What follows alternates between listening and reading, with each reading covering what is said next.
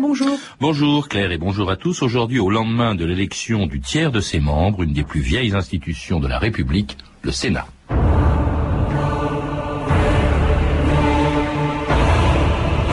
Le Sénat est une assemblée d'hommes à idées fixes, heureusement corrigée par une abondante mortalité. Édouard Herriot, sénateur du Rhône de 1912 à 1919.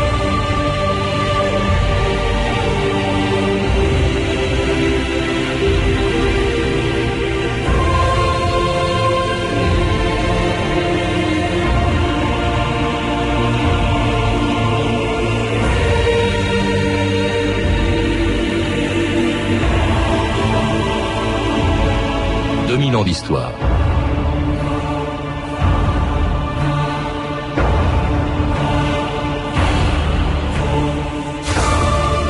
Si l'importance d'une élection se mesurait à la place que lui accordent les journaux, la radio ou la télévision, il faut bien admettre que les élections sénatoriales d'hier n'ont pas eu pour les journalistes et pour l'opinion l'importance des élections législatives ou présidentielles.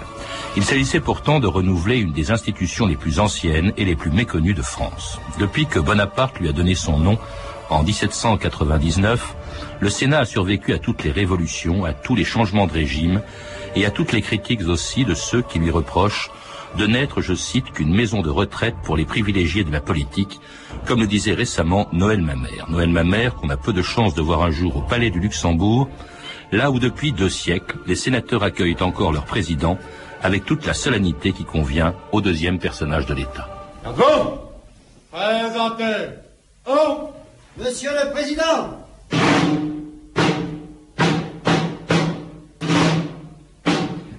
Président Peler, que je précède en ce moment, se rend donc dans ce très long couloir. Il y a de part et d'autre du couloir des gardes républicains, sabre clair, il y a euh, qui lui rendent les, honneurs en ce moment. Cela marche bien entendu assez vite et nous allons bientôt arriver devant l'entrée de l'hémicycle du Sénat où le général qui commande le palais du Luxembourg va saluer le président du Sénat. Nous sommes devant les portes de l'hémicycle. Monsieur Poher arrive devant le commandant. Salue et il entre maintenant à la tribune du Sénat. C'était Jacques Pradel en 1975, commentant pour France Inter l'entrée du président du Sénat, à l'époque Alain Peher, dans la salle des séances du Palais du Luxembourg. Jean-Pierre Thomas, bonjour. Bonjour. Vous êtes historien, vous préparez d'ailleurs un livre sur le Sénat, un Sénat qui vient hier de se renouveler, mais dont la plupart des Français ignorent le fonctionnement, les pouvoirs et même l'histoire, peut-être tout simplement parce qu'au fond, c'est pas eux qui désignent les sénateurs, contrairement à ce qu'ils font pour le président ou pour les députés. Euh, je ne suis pas tout à fait d'accord. Je, pense que Paris, Paris connaît mal le Sénat, Paris connaît bien le bâtiment, mais euh, je peux vous assurer que dans les départements, on sait ce que c'est qu'un sénateur. C'est en général un élu de proximité vers lequel, très naturellement, les, euh, les maires et même une partie du public se, se tournent. Alors je disais à l'instant qu'on ne connaît pas bien le fonctionnement, on y reviendra, les pouvoirs exacts du Sénat, mais même son histoire. Le, le mot de Sénat apparaît, je crois, en 1799, mais avant, il y avait déjà une assemblée qui ressemblait à notre Sénat actuel, qui a été créée en 1795. C'était ce qu'on appelait, je crois, le Conseil des Anciens. Le Conseil des Anciens. Mais en fait, il faut savoir que dès 1789, le débat s'est posé. Fallait-il avoir une chambre ou deux chambres euh, Quand les, députés du tiers-État se, euh, se constituent en Assemblée nationale constituante, il y aura des débats. Et euh, pendant un certain nombre d'années, la Révolution va refuser, pour toutes sortes de raisons qui nous entraîneraient trop loin. De deux chambres, c'est le bicamérisme. Mais justement, pourquoi avoir cette idée de créer une deuxième chambre à côté d'une chambre des députés Tout simplement, c'est le modèle, à la fois le modèle anglais, traditionnel de la chambre des lords et de la chambre des communes, et surtout, surtout pour les révolutionnaires de 1895, l'exemple américain d'un Sénat et d'une chambre des représentants. Euh, très vite, on s'est aperçu qu'il euh, que deux chambres, ça fonctionnait mieux qu'une, et surtout lorsque la Révolution française se, se, trouve son point focal avec la Convention nationale, qui est une assemblée unique qui va exercer une dictature de fait euh, pendant quelques années, notamment les années de la terreur. Oui, du temps de la Convention, effectivement, le, euh, c'est vrai qu'on a peur d'une assemblée unique comme il y avait du temps de la Convention quand elle fermait les yeux euh, sur la terreur. on a même peur d'ailleurs du, pouvoir exécutif, puisqu'en fait le, chef de l'État c'est le président de la Convention qui change tous les 15 jours. Autrement dit, le rôle du Sénat, et au fond ça n'a jamais vraiment changé, c'est de tempérer un peu les ardeurs d'une assemblée unique, même si elle est élue au suffrage universel, Jean-Pierre Thomas. Je pense qu'il y a effectivement cet aspect. Où on, connaît la phrase de Victor Hugo qui a, qui a siégé deux fois dans cette maison en tant que père de France et en tant que sénateur par la suite de la Troisième République. Victor Hugo a dit la France gouvernée par une assemblée, c'est l'océan gouverné par l'ouragan. Et je crois que la phrase est tout à fait explicite euh, de ces dangers. Mais en même temps, il y a aussi, si vous permettez, juste un petit, une petite notion également à voir. Il y a deux sortes de démocratie en France. Il y a une démocratie de proximité qui est demandée. Euh, c'est un peu le débat entre les Girondins et les Jacobins. Il y a une démocratie directe, l'Assemblée nationale, euh, la majorité politique, et une démocratie de fait sur le terrain qui est celui, euh, qui est celui effectivement de la démarche de proximité. Alors, en tout cas, depuis qu'il est créé à la fin du XVIIIe siècle, il y a toujours eu un Sénat, même s'il a porté euh, des noms différents. Jean-Pierre Thomas, le premier étant donc celui euh, créé par le, le enfin qui porte ce nom, oui, tout à fait, hein, c'est-à-dire en 1799, créé par les consuls. Il faut dire que c'est les consuls qui nommaient eux-mêmes les sénateurs. Et, les sénateurs nommaient les membres des autres assemblées, le tribunal et le corps législatif. Et surtout donc totalement entre les mains du premier consul, en l'occurrence Bonaparte. On ne s'étonne pas qu'il lui ait confié un jour les pouvoirs qu'aucun homme n'avait eu en France depuis Charlemagne. C'était le 28 mai 1804. Monsieur le premier consul, voici les termes de la décision prise par le Sénat. Article 1er. Le gouvernement de la République est confié à un empereur qui prend le titre d'empereur des Français. Article 2. Napoléon Bonaparte, premier consul actuel de la République, est empereur des Français. C'est avec une profonde émotion que je remets cet acte entre les mains de votre Majesté, proclamant à l'instant même, pour la gloire comme pour le bonheur de la République, Napoléon empereur des Français. Quels sont ceux qui ont voté contre cette décision? Un seul, tir. Lazare Carnot. C'est une exception, le choix.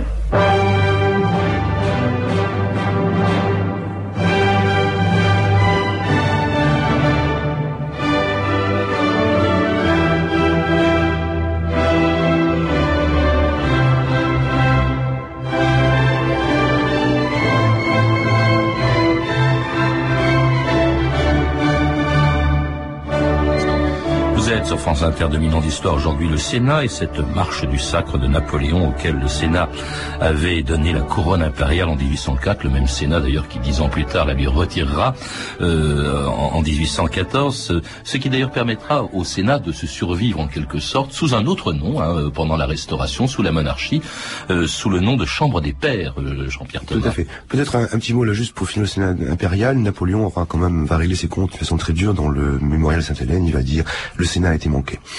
Ce qui est une façon effectivement de trancher.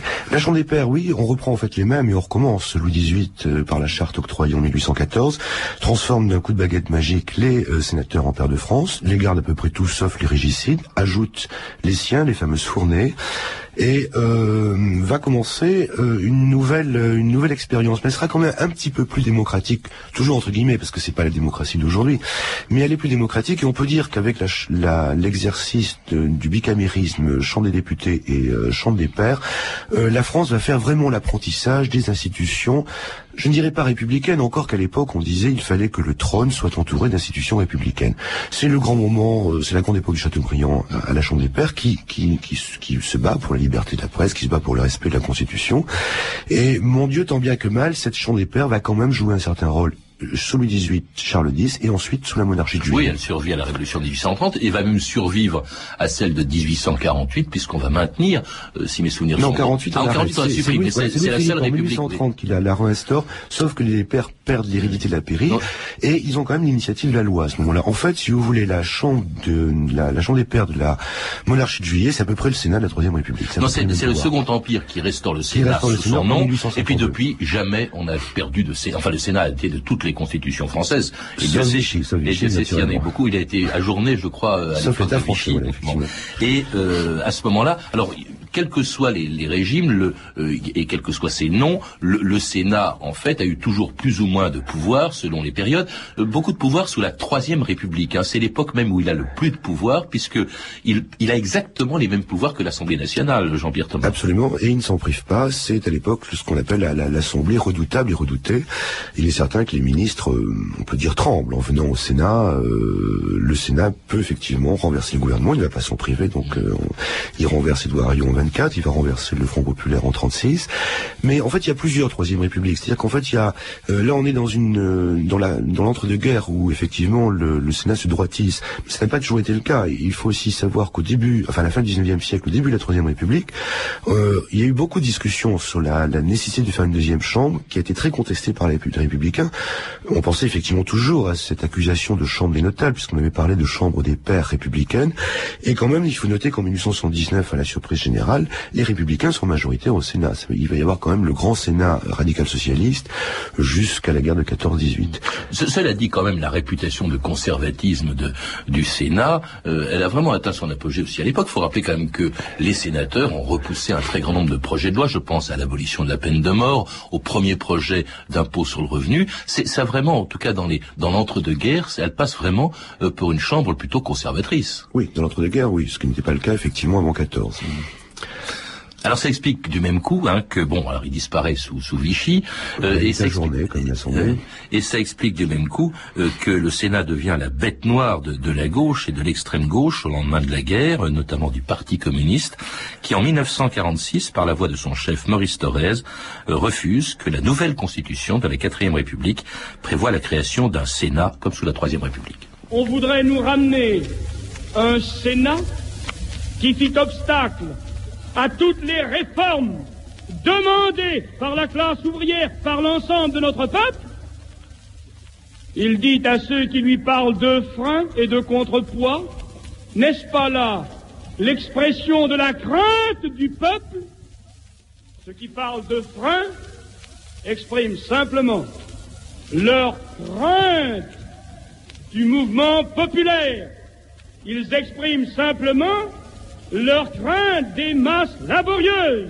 Et c'était Maurice Thorez, premier secrétaire du Parti communiste en 1946. Ça vous fait sourire, euh, Jean-Pierre Thomas? Oui, parce que ce que dit Maurice Thorez, c'est ce qui a été dit toujours depuis, le, depuis la naissance de l'institution. À chaque fois qu'il y a eu une modification constitutionnelle, ce débat est réapparu. Il réapparaît encore, effectivement, actuellement, où régulièrement on demande toujours la suppression du, du Sénat. Euh, apparemment, ben, Maurice Thorez était contre. Pourtant, le, il y a un groupe communiste aujourd'hui au Sénat, qui, je pense que les sénateurs communistes sont très heureux d'être sénateurs. Et euh, c'est vrai que l'institution toujours a, toujours été suspecte de conservatisme, ce qui n'a pas toujours été le cas et ce qui n'est surtout pas le cas aujourd'hui. On, y reviendra. Euh, mais alors, euh, Maurice Thorez en 46, il n'y a, pas encore de constitution de quatrième République. Il y a un projet de constitution avec une assemblée unique. Finalement, c'est pas celui qui est passé. Et la quatrième République va se doter d'un Sénat, sauf qu'on lui donne un autre nom qui s'appelle le Conseil de la République, en fait. Oui, mais ce qu'il ne faut pas oublier de dire, c'est que la Constitution de 46 euh, qui, qui supprime, enfin, qui ne prévoit qu'une chambre unique, est rejetée par les Français. Oui. Donc on est obligé effectivement de, de, de réintégrer ce Sénat, euh, qu'on va baptiser bien sûr Conseil de la République, avec les sénateurs élus pour six ans. Enfin, bon, Vous dites sénateurs parce que eux-mêmes enfin, c'était donné. Les oui, mais une fois qu'en 48, en 48, les sénateurs disent non, c'est conseiller de la République, c'est moins bien que sénateur. On s'appelle à nouveau sénateur. Tout à fait. Le, mot n'a jamais pris, bien que on, sait que René Coty, vice-président du Conseil de la République, le Conseil de la République René Coty a été élu pour la République. En fait, on a eu toujours beaucoup de mal à utiliser ce nom, et donc effectivement le mot, le mot Sénat a très très vite euh, prévalu. Euh, de même que le, le Sénat, ce fameux Conseil de la République qui avait très peu de pouvoir, à partir de la modification constitutionnelle de décembre 1954, va euh, retrouver progressivement ses pouvoirs, notamment celui de prendre l'initiative de la loi, qui est quand même le plus essentiel de ses pouvoirs. Alors parlons du dernier Sénat, c'est-à-dire celui qu'on connaît depuis 1958, euh, que donc maintient, conserve le général de Gaulle, avec plus ou moins de pouvoir que sous la quatrième. Alors avec un, d'abord général de Gaulle, d'abord, mais avec surtout son premier ministre qui est Michel Debré, ancien sénateur. Il faut pas oublier mmh. que c'est important. Debré s'est engagé, euh, enfin très nettement en faveur de ce Sénat et de l'indispensable nécessité d'avoir un Sénat contrebalancer l'Assemblée.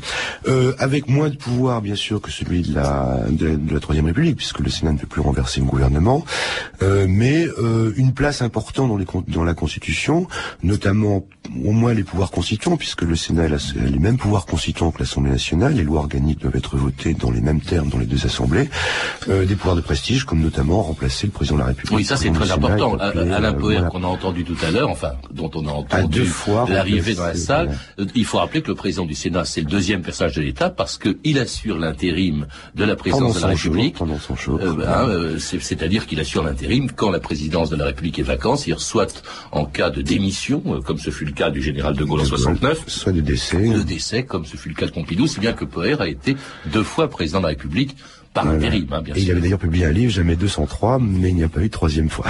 Alors je voudrais, parce que euh, à l'occasion de, de, l'é- de l'élection d'hier, on a beaucoup parlé, on a dit les grands électeurs, mais en réalité personne, sauf les grands électeurs eux-mêmes, ne sait très bien qui désigne les sénateurs, en fait. hein? Ce qu'on appelle les grands électeurs, c'est quoi? Alors les grands électeurs, c'est tout simplement euh, à 90%, ce sont les maires et les adjoints. Euh, naturellement, auxquels s'ajoutent effectivement les conseils généraux, les conseils régionaux, les députés, et dans euh, dans les circon- enfin, dans le département de plus de, 100 de 500 000 habitants, un certain nombre de grands électeurs choisis. Le système est assez complexe, mais la majorité, ce sont les représentants des collectivités territoriales. Et peut-être on doit préciser aussi pour les auditeurs, parce qu'on se demande toujours pourquoi le Sénat. Rappelons simplement que la Constitution française, la, la, la nation est composée de deux entités. La première, euh, c'est le peuple qui est représenté par l'Assemblée nationale. La seconde, c'est le territoire qui est représenté par le Sénat. Donc un, un peuple et un territoire, ça fait une nation. D'où, les, effectivement ces 145 000, parce qu'ils sont à peu près 145 000 grands électeurs, donc Oui. représentant les communes, maires, conseillers euh, municipaux ou leurs représentants, les départements, c'est-à-dire que les députés aussi fait. les sénateurs, euh, les conseillers généraux les aussi, euh, les régions donc ils sont représentés puisque les conseillers régionaux désignent aussi les sénateurs. Il faut rappeler aussi qu'ils les désignent par tiers tous les trois ans, si bien que on est sénateur pour neuf ans. Hein. Alors- hier, on a renouvelé le tiers. De Oui, alors c'est une petite bonification depuis les lois organiques et ordinaires de 2003 à 2004. Euh, maintenant, le mandat est passé de 9 à 6 ans. Euh, le Sénat s'est réformé lui-même, oui, comme quoi la capacité de l'institution à se réformer est réelle. Et euh, c'est le dernier renouvellement par tiers, puisque au prochain renouvellement, ce sera un renouvellement par moitié. Voilà. Alors- Mais le Sénat est une assemblée permanente, contrairement à l'Assemblée à l'Assemblée nationale. Représentant aussi, on l'oublie parfois parce que là on est encore plus loin de ceux qui les désignent, représentant aussi les Français de l'étranger. Je crois qu'il y a 12 Oui, sénateurs qui représentent les Français de représente- Il y l'étranger. a quand même plus d'un million et demi ou deux millions de Français qui vivent à l'étranger et qui ne sont pas représentés par des députés, donc ils sont représentés par euh, des sénateurs qui sont élus par euh, les délégués du Conseil supérieur des Français de l'étranger. Alors on en sait un peu plus maintenant sur ceux qui désignent et comment les sénateurs maintenant, leur pouvoir. Vous venez de les évoquer, euh, Jean-Pierre Thomas. Il faut rappeler donc que- qu'il y a ce pouvoir qu'a le président du Sénat de remplacer le président de la République euh, pendant 100 jours en cas de vacances de la présidente. Il y a aussi, vous le disiez, le fait que c'est une assemblée législative, le, Absolument, le- le- le- le le Sénat. Sénat- Mais, mais, mais, il vote les lois, euh, enfin il doit voter les lois que votées au préalable par l'Assemblée nationale, mais s'il y a conflit entre les deux assemblées, c'est finalement l'Assemblée nationale qui a le dernier mot. Au fond, c'est quand même un pouvoir qui est limité. Non, ça, oui, mais ça arrive très rarement. En général, on tient compte de l'avis du Sénat. Le pourcentage de, de, de rejet de texte, c'est quand même assez rare. Euh, je crois qu'il faut dire d'abord les... Non, oui, mais imaginez que la- le Sénat refuse une loi, elle finit par passer quand même. Ah oui, c'est l'Assemblée qui a le dernier mot, c'est ce que je veux dire. Absolument, absolument. Mais enfin, on fait en sorte que ça n'arrive pas, et on sait que les- l'étude des textes, il y a quand même plus de 100 textes qui sont étudiés chaque année par les deux assemblées, euh, finissent toujours par un accord, euh, fût-ce celui d'une CMP, commission mixte paritaire, sept députés, sept sénateurs, qui en dernier ressort peuvent trancher. Mais je reviens sur le rôle, les sénateurs-députés font exactement le même travail, c'est-à-dire qu'ils ils ont, ils votent la loi, bien sûr, ils la discutent, ils ont aussi l'initiative de la loi. Un certain nombre de lois sont d'origine sénatoriale, et d'ailleurs, lorsque le gouvernement présente un, projet de loi, il peut indifféremment le, le, le, pro- le proposer en première lecture, euh, soit au Sénat, soit à l'Assemblée nationale, sauf lorsqu'il s'agit bien sûr de la loi de finances ou de la loi euh, relative au vote de la sécurité sociale, qui là est toujours devant l'Assemblée. Ce qui est d'ailleurs le cas aussi au XIXe siècle. Les discussions relatives à l'impôt euh, étaient toujours en première lecture à la Chambre des députés. Alors cela dit, quand même, par rapport à l'Assemblée nationale, le Sénat a moins de pouvoir euh, qu'elle. D'ailleurs, c'était pouvoir, euh, c'est ce qui, ce qui servait au général de Gaulle à justifier un projet de réforme qui est sans doute le plus important euh, qu'ait connu le Sénat, euh, proposé donc par de Gaulle en 1969 aux Français par référendum. Actuellement, le rôle que joue le Sénat est absolument accessoire. D'abord, quoi qu'il puisse vouloir, c'est l'Assemblée nationale qui décide, en fin de compte. D'autre part, nous avons un Conseil économique et social où siègent les représentants des organismes professionnels, en les réunissant en un Sénat rénové qui sera saisi par priorité de tous les projets de loi on donnera à l'Assemblée nouvelle l'audience et l'importance voulue. Et puis surtout, on ouvrira aux catégories économiques et sociales françaises la participation directe à la préparation des lois C'était quoi ce projet du général de Gaulle que l'on vient d'entendre, Jean-Pierre Thomas, en 1969 euh, C'était pas tout à fait la suppression du Sénat, c'était sa transformation euh, en une sorte de d'assemblée consultative, mais qui n'aurait pas eu l'initiative de la loi. Donc on aurait fondu le, Sénat, euh, représentant certes les collectivités locales, le Conseil euh, économique et social, etc. Mais peut-être un mot quand même pour expliquer la mauvaise humeur du général par rapport au, Sénat. il y avait quand même une guerre ouverte entre le président du Sénat, qui était Gaston et De Gaulle, euh, parce que le, le, général de Gaulle, en modifiant la Constitution en 62, avait supprimé aux sénateurs et aux députés le, le, la possibilité d'élire ce qu'il faisait en congrès le président de la République à Versailles. Élire le, président, faire le président de la République au suffrage universel, euh, retirer un pouvoir considérable au, au, au Sénat et à l'Assemblée.